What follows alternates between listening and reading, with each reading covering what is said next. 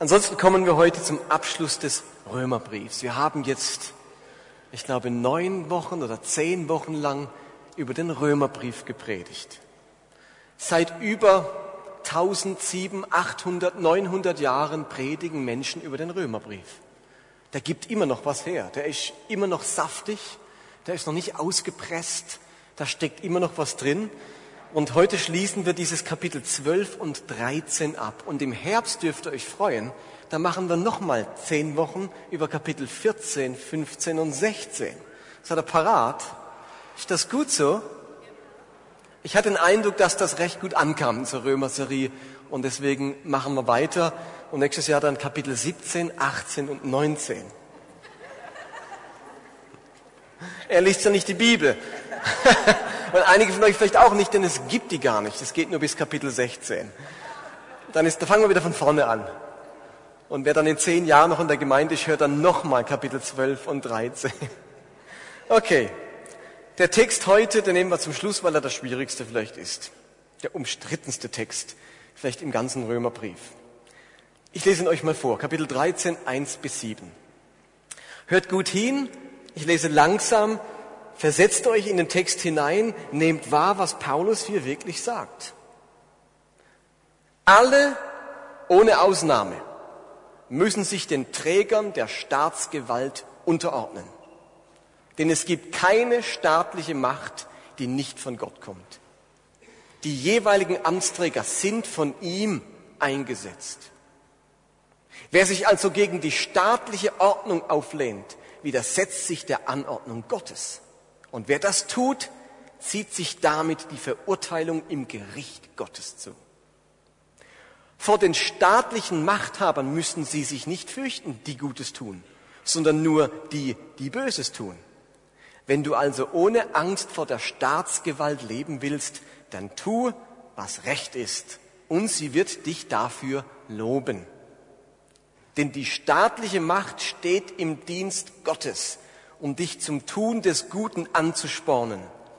Wenn du aber das Böse tust, musst du dich vor ihr fürchten. Ihre Vertreter tragen nicht umsonst das Schwert. Sie stehen im Dienst Gottes und vollstrecken sein Urteil an denen, die Böses tun. Darum müsst ihr euch der Staatsgewalt unterordnen, nicht nur aus Furcht vor dem Gericht Gottes, sondern auch, weil euer Gewissen euch dazu anhält. Deshalb zahlt ihr ja auch Steuern denn die Staatsbeamten handeln als Beamte Gottes, wenn sie beharrlich darauf bestehen. Gebt also jedem, was ihr ihm schuldig seid.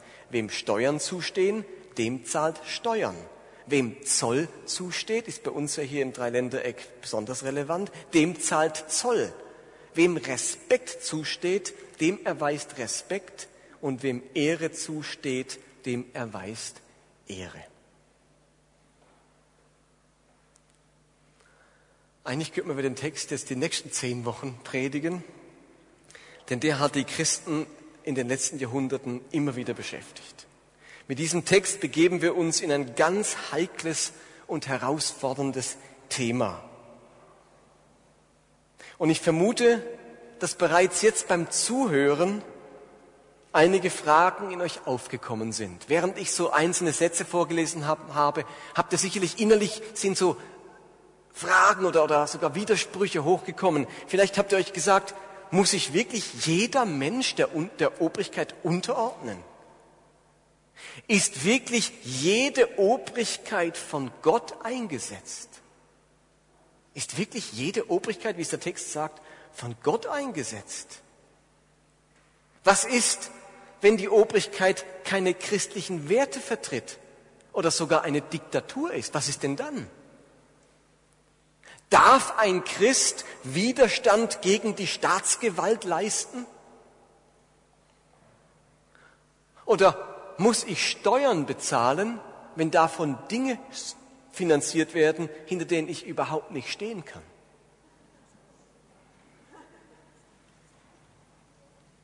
Ich versuche einmal mit euch systematisch dieses Thema aufzurollen. Und im Gegensatz zu dem, wie wir es vielleicht sonst gemacht haben in den letzten Wochen, gehe ich jetzt nicht Satz für Satz, Vers für Vers mit euch diesen Abschnitt durch, sondern versuche ein bisschen systematisch vorzugehen. Paulus beschäftigt sich in diesen Versen mit dem Verhältnis der Menschen gegenüber staatlicher Autorität. Lass uns mal schauen, was er auf den ersten Blick behauptet und sagt. Auf den ersten Blick scheint Paulus Folgendes zu sagen, Vers 1, alle Menschen ohne Ausnahme müssen sich den Trägern der Staatsgewalt unterordnen. Wörtlich steht hier, jede Seele soll sich der Macht, die über ihm steht, unterordnen. Das Wort Macht ist etwas ungewöhnlich. Warum Paulus gerade dieses griechische Wort für Obrigkeit benutzt, werden wir noch sehen. Es ist nicht das typische Wort, das aus der Staatsphilosophie, der römischen Staatsphilosophie stammt, sondern ein, ein eigenwilliges Wort. Dann heißt es, denn es gibt keine staatliche Macht, die nicht von Gott kommt. Die jeweiligen Amtsträger sind von ihm eingesetzt. Auch hier heißt es wörtlich, es gibt keine Obrigkeit, die nicht von Gott kommt.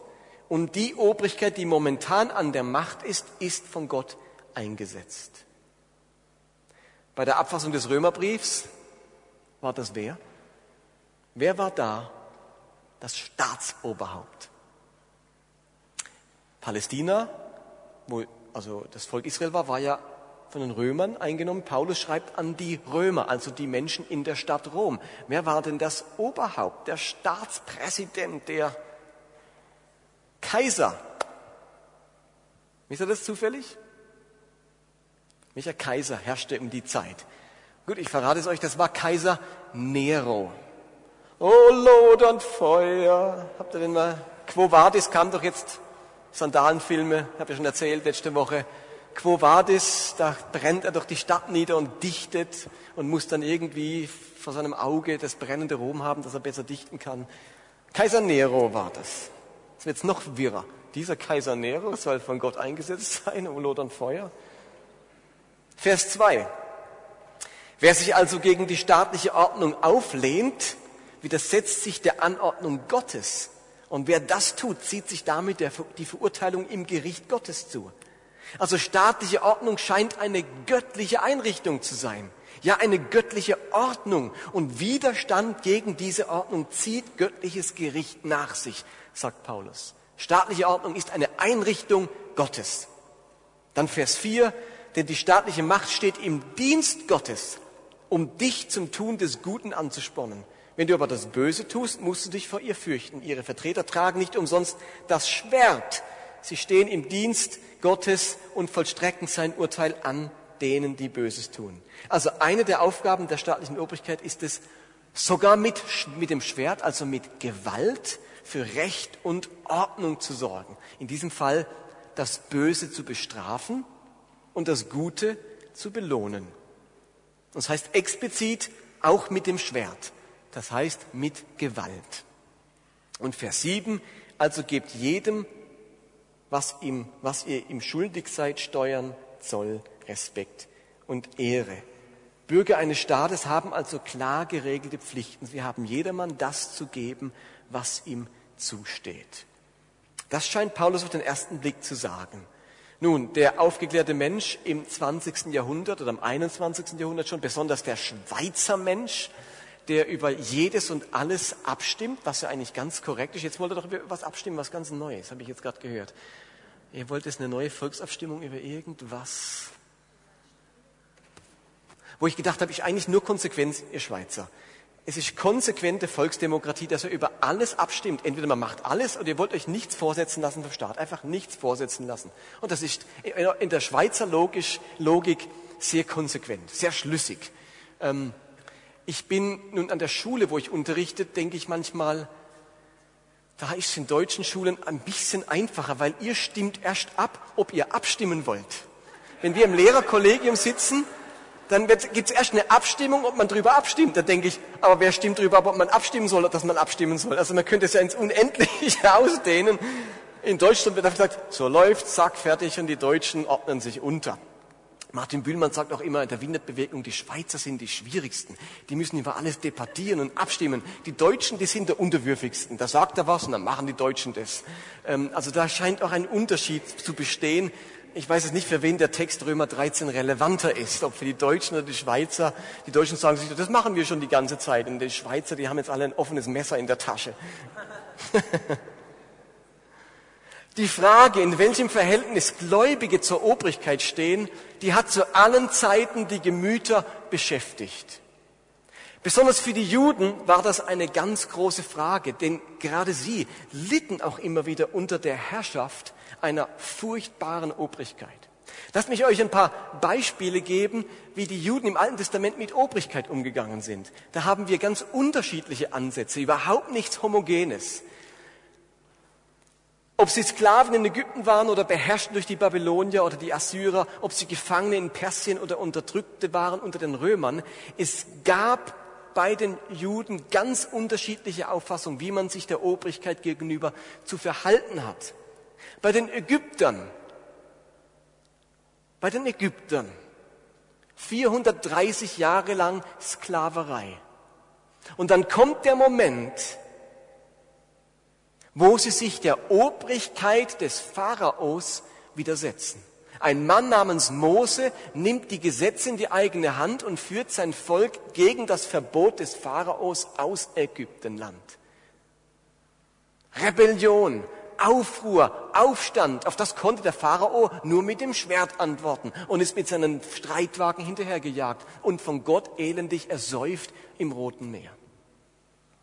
Also hier erleben wir nicht, dass die Juden sich dem Pharao unterordnen. Sie haben es zumindest 430 Jahre lang gemacht. Und dann kommt der Moment, wo Gott selbst den Aufstand anordnet. Zieht aus, lasst mein Volk ziehen. Und dann auch den Pharao verstockt, damit er nicht dafür ist. Eine klare Revolte im Pharaonenpalast. In der babylonischen Gefangenschaft wird ihnen gesagt, sie sollen das Beste der Stadt Babel suchen, zu ihrem eigenen Wohl.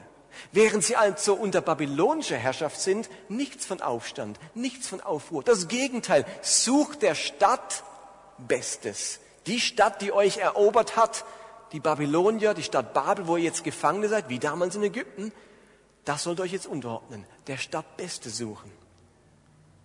Bei dem persischen König Kyrios erleben sie dann die Juden, wie Gott Kyrios gebraucht, dass der Tempel und die Stadtmauer unter ihm durch Esra und Nehemiah wieder aufgebaut wird. Plötzlich erleben sie, dass ein feindlicher König, der sie eigentlich erobert hat, von Gott gebraucht wird als Werkzeug, um den Tempel und die Stadtmauer wieder aufzubauen. Sie erleben was ganz anderes. Der Pharao hat nur alles, der hat sie nur fertig gemacht, zu ihren Ungunsten alles entschieden. Es kommt ein Kyrios, ein persischer König, und entscheidet zu ihren Gunsten und baut Tempel und Stadtmauer wieder auf, liefert dafür Geld äh, und Arbeitskräfte. Unter der Besatzung der grausamen Griechen schenkt Gott den Makkabäern Erfolg, eine, jüdische Familie, den Tyrannen mit Gewalt zu vertreiben. Noch heute feiern die Juden diesen gewaltsamen Sieg mit dem Chanukka-Fest. Jedes Jahr feiern die Juden Chanukka und feiern die gewaltsame Verdrängung der griechischen Machthaber über Palästina. Also nichts von Unterordnung der jeweiligen Obrigkeit, sondern sie vertreiben die Griechen und feiern das bis heute. Gehen wir noch einen Schritt weiter. Unter den Römern erleben sie, ganz im Gegensatz zu den Griechen, wie der römische Feldherr Titus die Stadt Jerusalem vernichtet und den Tempel zerstört. Auch dort haben sie, es kam gerade eine Dokumentation im Fernsehen über die Eroberung Jerusalems durch Titus, ein Riesenakt, jahrelanger Krieg und am Schluss hat dieser Titus gesiegt, da war Widerstand, da war Gewalt, sie haben versucht, ähm, Jerusalem äh, für sich zu behalten, nicht herzugeben, preiszugeben und am Schluss gewinnen die Römer. Und seit dem Jahre 70 nach Christus ist das jüdische Reich und der Tempel für, für bis 1948 zerstört gewesen. Für fast 2000 Jahre von der Bildfläche verschwunden. Das sind so Streiflichter aus dem Alten Testament. Gehen wir mal ins Neue Testament. Zur Zeit Jesu, da gab es eine jüdische Gruppe, die nannte sich Zeloten. Es war eine religiöse Gruppe, die das Reich Gottes, die Herrschaft Gottes mit Gewalt aufrichten wollte und die zum bewaffneten Widerstand aufgerufen hat gegen die Römer. Übrigens war einer der Jünger Anhänger dieser Gruppe, Simon Zelotes. Das heißt Simon der Zelot. Das war einer, der gehörte zur damaligen Terroristenorganisation, jüdischen Terrororganisation. Die haben Terror gegen die Römer gemacht. Erzähle ich noch gleich ein Beispiel davon. Jesus nimmt einen, er hat ja Jünger berufen. Das guckt sich all die Leute an, die Männer, sagt er, dich nehme ich. Simon, der Rebell, der Zelot. Den hat er zu seinen Jüngern genommen. Daneben gab es aber Rabbiner, Während es auf der einen Seite die Zeloten gab, gab es zur Zeit Jesu Rabbiner, die haben Folgendes gelehrt. Selbst wenn die römische Obrigkeit den Tempel zerstört, die Frommen tötet, bleibt sie Herrscherin vom Himmel her. Okay? Das haben einige Rabbiner gelehrt. Das war pharisäische Tradition. Und vielleicht merkt ihr, das, was die Rabbiner hier sagen, klingt ein bisschen nach Paulus. Paulus stand in pharisäischer Tradition. Paulus war Pharisäer von Haus aus. Und vielleicht spüren wir da eine gewisse Verwandtschaft zwischen dem, was die Rabbiner sagten und dem, was Paulus im Römerbrief sagt. Also die Juden konnten einerseits sagen, selbst ein Brunnenaufseher setzt man vom Himmel aus ein. Selbst einen Brunnenaufseher setzt Gott ein. Keine Obrigkeit ohne von Gott. Gleichzeitig wussten sie aber, dass sogar die mächtigsten Nationen nur ein Tropfen am Eimer sind und Gott sich eines jeden Herrschers als Werkzeug in seiner Hand bedienen könnte. Und natürlich wurde auch Jesus mit der Frage nach dem Verhältnis zum Staat konfrontiert. Ihr kennt wahrscheinlich die Geschichte. Die Pharisäer und die Beamten des Königs Herodes stellten Jesus einmal eine Fangfrage, nämlich ob es erlaubt sei, dem römischen Kaiser Steuern zu zahlen oder nicht. Ist es erlaubt, dem römischen Kaiser Steuern zu bezahlen?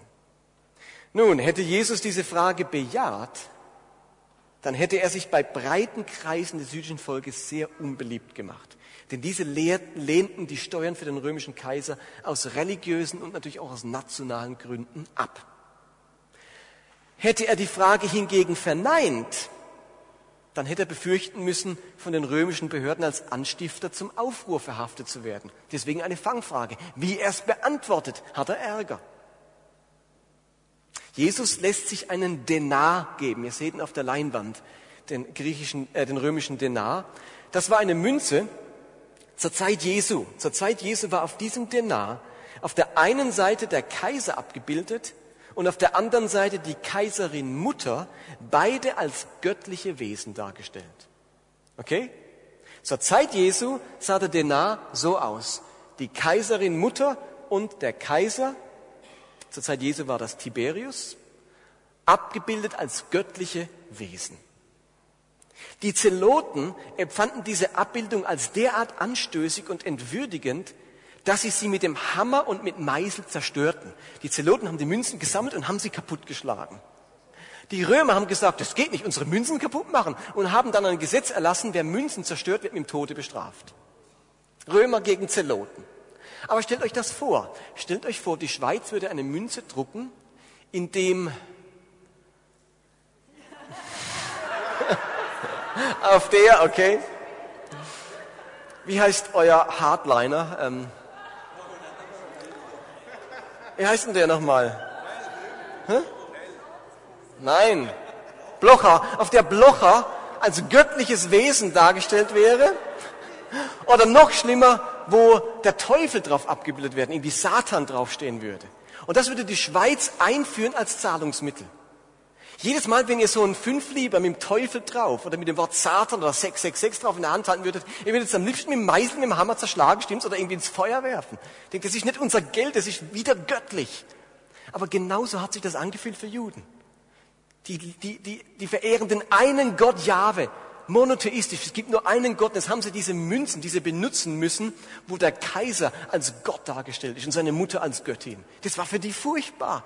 Und Zeloten haben das nicht ausgehalten. Wenn sie eine Münze in die Hand bekommen haben, dann wurde sie kaputtgeschlagen.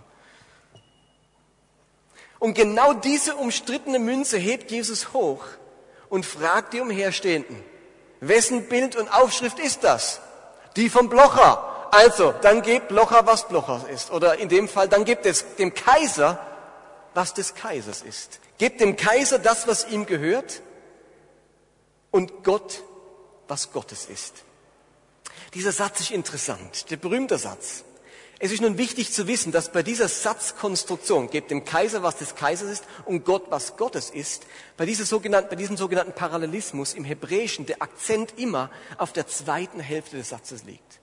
Also wenn ihr einen hebräischen Parallelismus habt, dann ist das eine Sprachform, wo der Akzent, die Betonung auf der zweiten Satzhälfte liegt, nämlich Gott geben, was Gott gehört. Das ist die Hauptsache. Das ist die Betonung. Das heißt also, dass die Menschen sich zunächst einmal um ihr Verhältnis zu Gott kümmern sollen. Darum geht's vor allem und in erster Linie. Und unter dieser Voraussetzung kann man dann auch dem Kaiser Steuern zahlen, solange er ausdrücklich nur dies und nicht mehr verlangt. Okay, verstanden? Da kehren wir zurück zu unserem Text.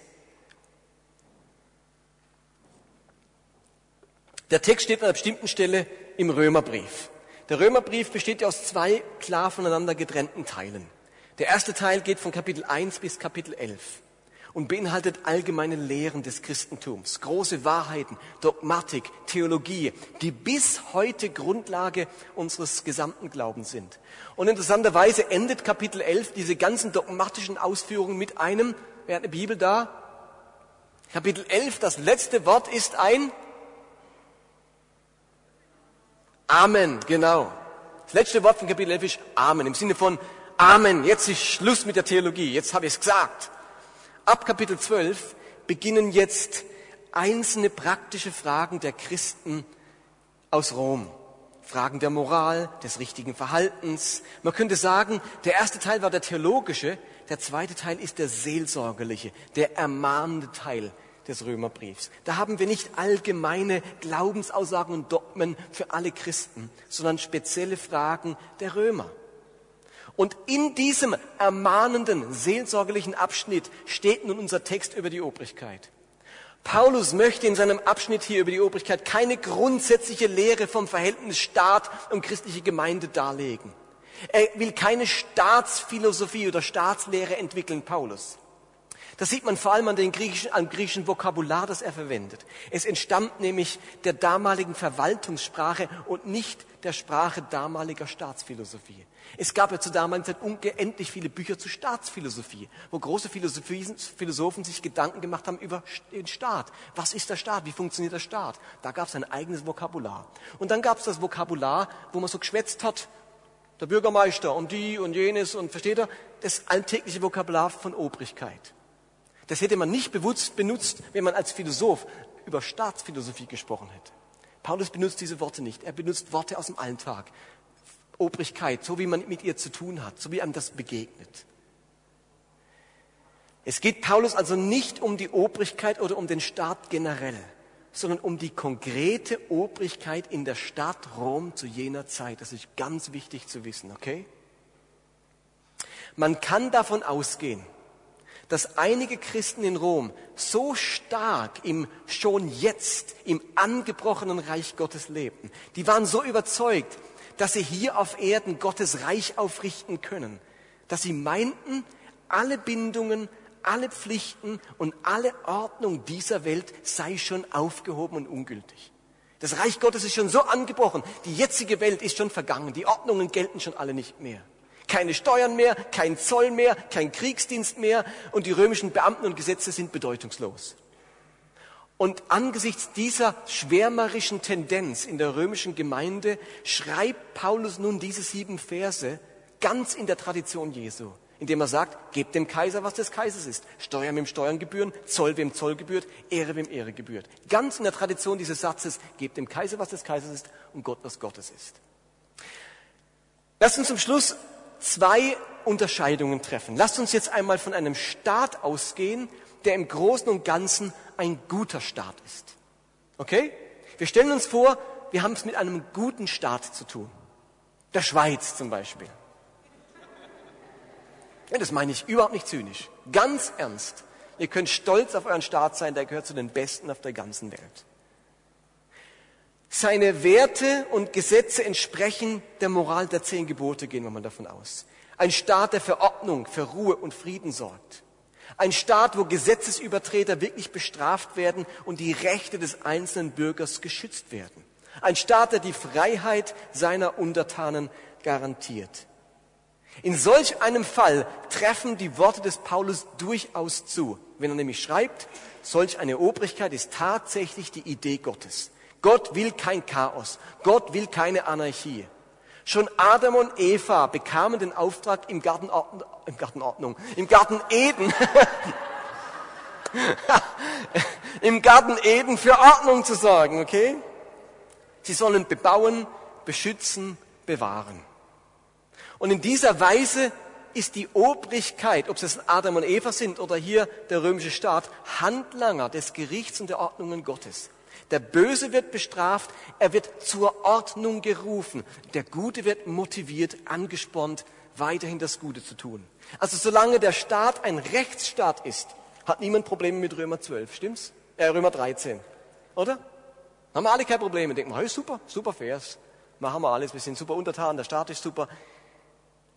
Und unter diesem Aspekt, wenn der Staat ein guter Staat ist, haben wir auch noch andere Stellen im Neuen Testament, die nämlich genau das Gleiche aussagen. Ich möchte euch ein paar nennen. 1. Petrus 2 sagt nämlich Petrus, es ist nicht Paulus, Petrus sagt, seid untertan aller menschlichen Ordnung um des Herrn willen. Es sei dem König als dem Obersten oder den Statthaltern als denen, die von ihm gesandt sind, zur Bestrafung der Übeltäter und zum Lob derer, die Gutes tun. Genau der gleiche Gedanke wie bei Paulus. Beide, Petrus und Paulus, spüren, verspüren wird, dass der Staat, die Obrigkeit, diese wichtige Aufgabe hat, das Böse zu bestrafen und das Gute zu belohnen. Und man kann jetzt davon ausgehen, dass Kaiser Nero zur Zeit der Abfassung des Römerbriefs noch nicht akut psychisch erkrankt war. Und der römische Staat bis zu einem gewissen Grad auch noch ein Rechtsstaat war. Okay? Nero, geht man davon aus, war noch nicht psychisch erkrankt. Erst später passiert, dass Nero wirklich vollkommen durchgedreht ist und unter ein neues Rom, er hat sich dann mehr als Architekt und Künstler verstanden und dann gedacht, er möchte ein eigenes Rom aufbauen und deswegen die ihre Idee hatte, das alte Rom abzubrennen und auf seinen Trümmern ein neues Rom aufzubauen. Und hat dann die Christen als Sündenböcke gewählt, denen er diesen Brand von Rom in die Schuhe schieben konnte.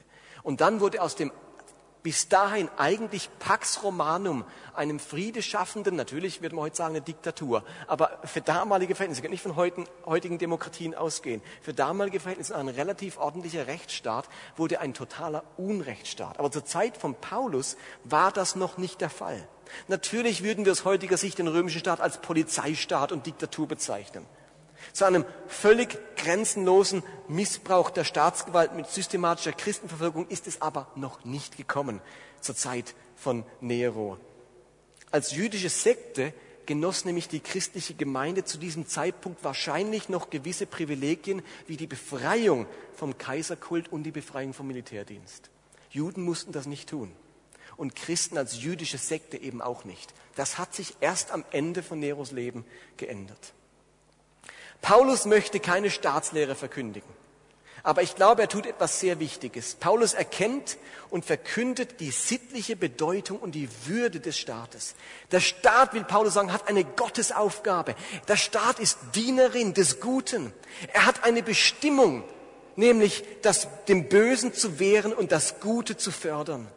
Und selbst wenn Paulus auch Böses durch den Staat erlebt hat, hält er an dieser grundsätzlichen Idee des Staates fest. Paulus glaubt an einen Staat und er lebt ihn größtenteils auch so, der das Gute fördert und das Böse bestraft. Und im Philipperbrief schreibt Paulus, wir haben, da geht er noch einen Schritt weiter, wir haben schon jetzt Bürgerrecht im Himmel bei Gott. Es, es, nimmt Paulus die Römer mit oder die, hier die Philipper, aber den Gedanken möchte ich weiterführen. Wir sind Bürger eines Staates, der Staat ist Gottes Idee, wir unterstützen dem, aber jetzt, denkt dran, ihr Christen, wir sind schon jetzt Bürger im Himmel bei Gott. Und das Wort Bürger oder Bürgerrecht ist ein ganz interessantes Wort. Griechisch heißt das Polute, ähm, Politeuma. Es heißt wirklich Bürgerrecht. Wir sind voll Bürger des Himmels. Also, obwohl wir noch auf der Erde leben, haben wir bereits alle Bürgerrechte im Himmel. Volles Bürgerrecht im Himmel. Gott zählt uns schon zu seinem Staat, zu seinen Bürgern. Wir haben einen Pass vom Himmel. Polyteuma will sagen, jeder, der Christ ist, ist Vollbürger des Himmels. Wir können sagen, die Engel, die sind Vollbürger des Himmels. Alle, wo im Himmel sind, sind Vollbürger. Wir sind ja noch Erdenbürger. Ah, ah. Paulus sagt, ihr seid jetzt schon sobald ihr euch bekehrt habt, Vollbürger, das ist ein Terminus technicus, Polyteuma, Vollbürger des Himmels. Vollbürger des Himmels. Ihr habt alle Rechte des Himmels. Wir sind Botschafter vom Himmel her in einem fremden Staat. Wir sind alle gerade außer Landes. Versteht ihr, was ich meine? Wir sind alle gerade außer Landes. Unser Bürgerrecht, unser Pass stammt vom Himmel. Und wir haben ein Leben lang, lebenslanges Visa für die Erde. Aber das ist nicht unsere Heimat. Das ist nur unsere Zweitheimat. Wir sind weit entfernt von unserem Heimatstaat und leben nur für gewisse Zeit als Bürger eines fremden Staates auf dieser Erde. Aber wir genießen den Schutz und alle Rechte unseres Heimatstaates im Himmel. Und so wie Gott den Israeliten in der babylonischen Gefangenschaft gesagt hat, sucht der Staat Bestes, so spricht Gott nun in Römer 13 zu den Christen und fordert sie auf, sucht des Staates Bestes. Seid gute Untertanen, gute Bürger dieses fremden Staates. Denn Gott hat diesem Staat einen Auftrag und eine Würde gegeben, das Gute zu fördern und das Böse zu strafen. Und wenn ihr nicht mitmacht, wenn ihr nicht mithelft, wird der Staat es gar nicht schaffen. Er braucht euch als Abgesandte des Himmels. Und damit kommen wir zur letzten Frage. Was ist jetzt, wenn, der, wenn die Obrigkeit ein Unrechtsstaat ist? Was ist, wenn unsere Obrigkeit eine Diktatur oder einem Unrechtsstaat gleicht? Vom Ende der Regierung Neros bis an den Anfang des vierten Jahrhunderts mussten die Gemeinden immer wieder ein Katakombendasein führen. Christen wurden zu Sündenböcken und Staatsfeinden erklärt, wurden systematisch verfolgt, Zehntausende auf grausame und erbarmungslose Weise ermordet. Hauptanlass war die Frage des Kaiserkultes. Überzeugte Christen haben sich eben geweigert, den Kaiser mit dem Titel Kyrios, das heißt Herr, anzureden, weil sie nur Jesus als Kyrios, als Herrn anreden wollten. Die Verehrung des Kaisers als Herr, als Gottheit mussten sie strikt ablehnen. Für Unrecht des Staates und gegen Verstöße des Staates gegen Gottes Gebote, da finden die Autoren des Neuen Testaments deutliche Worte. Wenn ein Staat gegen die Gebote Gottes verstößt, dann finden die Autoren deutliche Worte. Sie wenden sich gegen Krieg, sie ermahnen die Christen zu Frieden, sie wenden sich gegen Sklaverei und predigen die Gleichheit aller Menschen in Christus. Da finden die Autoren deutliche Worte. Als die Christen in der Jerusalemer Urgemeinde von der Obrigkeit gezwungen wurden, etwas zu tun, das gegen das Gebot Jesu war, was haben sie geantwortet? Da hat die jüdische Obrigkeit verlangt von den zwölf Aposteln, tut was, nämlich predigt nicht mehr im Namen Jesu. Dann haben die doch nicht reagiert, wie Paulus das schreibt. Die haben doch nicht gesagt, oh, die jüdische Obrigkeit ist von Gott eingesetzt, müssen wir machen, dürfen nicht mehr predigen. Vorbei, finito, schalt vorbei jetzt. Wir gehorchen. Wir sind gute Staatsbürger. Uh -uh. Hier widersteht der jüdische Staat oder die jüdische Obrigkeit dem Gebot Jesu. Und deswegen antworten die Apostel, man muss Gott mehr gehorchen als den Menschen. Okay? Und das ist ein unglaublich wichtiger Satz. Man muss Gott mehr gehorchen als den Menschen. Der Staat ist eben nicht letzte Autorität und höchstes Gut. Am Ende muss man immer Gott mehr gehorchen. Und Paulus weiß, dass der Staat zu dieser Welt gehört, zur Vergänglichkeit dieser Welt und dass Christen eben bereits Bürger der kommenden Welt sind. Wir sind Bürger dieser Welt, Untertanen eines Staates und wegen der wichtigen Aufgabe des Staates wollen wir Freunde und Förderer des Staates sein. Aber wir sind gleichzeitig Untertanen eines himmlischen Staates. Und diesem himmlischen Staat sind wir immer zuerst verpflichtet. Versteht ihr? Wir sind Bürger zweier Welten. Luther spricht von den zwei Reichen, von den zwei Regimenten auf der Welt. Gottes Regiment und das irdische Regiment. Und wir sind Bürger in beiden Regimenten, in beiden Reichen, in beiden Staaten. Aber dem einen Staat muss man immer mehr gehorchen. Dem himmlischen Regiment, dem Reich Gottes, dem himmlischen Staat muss man immer mehr gehorchen.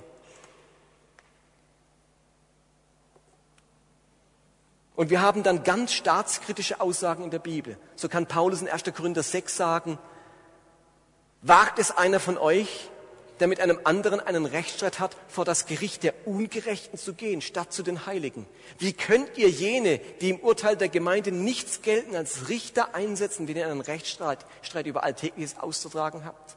Also da spürt man von Paulus die Distanz zur staatlichen Gerichtsbarkeit. Paulus sagt, hey, geht nicht zum weltlichen Richter, Ah, die, die können nicht nach den Geboten Gottes urteilen. Zu denen müsst ihr nicht gehen. Also wir spüren bei Paulus, einerseits, wir achten den Staat, wir fördern den Staat, wenn er das Gute unterstützt.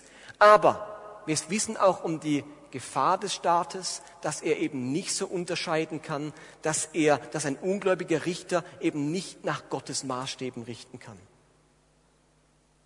Und wir müssen uns die Frage stellen, ob Machtbesitz und Machtverwaltung schon Obrigkeit im biblischen Sinne bedeutet. Versteht ihr den Satz, den Gedanken? Bedeutet Machtbesitz und Machtverwaltung gleich schon Obrigkeit im biblischen Sinne? Bloß weil einer Macht hat, bloß weil einer an der Regierung sitzt, bloß weil einer per Militärputsch jetzt die Macht im Land hat, ist das schon Obrigkeit im biblischen Sinne. Steht ihr? Macht zu haben heißt noch nicht Obrigkeit sein. Bloß weil einer an die Macht gekommen ist, heißt das nicht, er ist Obrigkeit im biblischen Sinne. Obrigkeit ist er erst, wenn er dafür sorgt, dass Gottes Ordnungen aufgerichtet werden, dass das Gute belohnt und das Böse bestraft wird. Wenn er das nämlich nicht tut, ist er nicht Obrigkeit im biblischen Sinne, ist er nur jemand, der Macht ergriffen hat. Steht ihr den Gedanken? Deswegen heißt Machtergreifung, Machtbesitz nicht gleich Obrigkeit zu sein. Nach Römer 13 gehört zur Obrigkeit nach biblischen Maßstäben eben die Verwaltung der Macht im Sinne Gottes, im Sinne dessen, der das Böse abwehren möchte und das Gute ehren möchte. Und damit sind wir am Schluss und stellen uns die Frage, was heißt das jetzt für uns? Was heißt das jetzt für euch Christen hier in der Schweiz, wenn ihr nach Hause geht? Ich glaube, dass Römer 13 uns im Sinne des alttestamentlichen Suche der Stadt Bestes mitteilen will, dass Gott Ordnung will, Ordnung ins Chaos hineinbringen will. Die staatliche Macht ist Gottes Idee. Sie hat den Auftrag, nach Gottes Maßstäben Recht zu sprechen. Und in dem Sinne sollen Christen vorbildliche Untertanen sein, wohlwollende Bürger dieses Staates. Und ich glaube, dass die Schweiz ein Staat von ganz besonderer Güte und Qualität ist.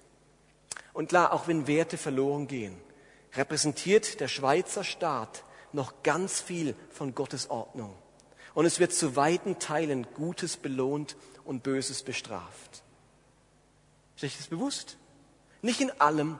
Und jetzt kann man sagen, weil ein Staat hier nicht dagegen ist und weil er hier Gottes Gebot übertrifft, halten wir uns gar nicht mehr an den Staat. Aber ihr Lieben, dass der Staat allumfassend alle Gebote Gottes schützt, das, dann hätten wir schon Paradies auf Erden, dann hätten wir schon göttliches Regiment hier auf der Welt.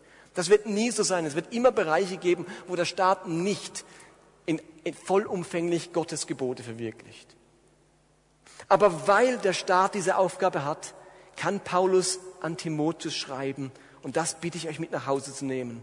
Das Erste und Wichtigste, wozu ich die Gemeinde aufrufe, ist das Gebet. Und zwar für alle Menschen bringt Bitten und Fürbitten und Dank für sie alle vor Gott.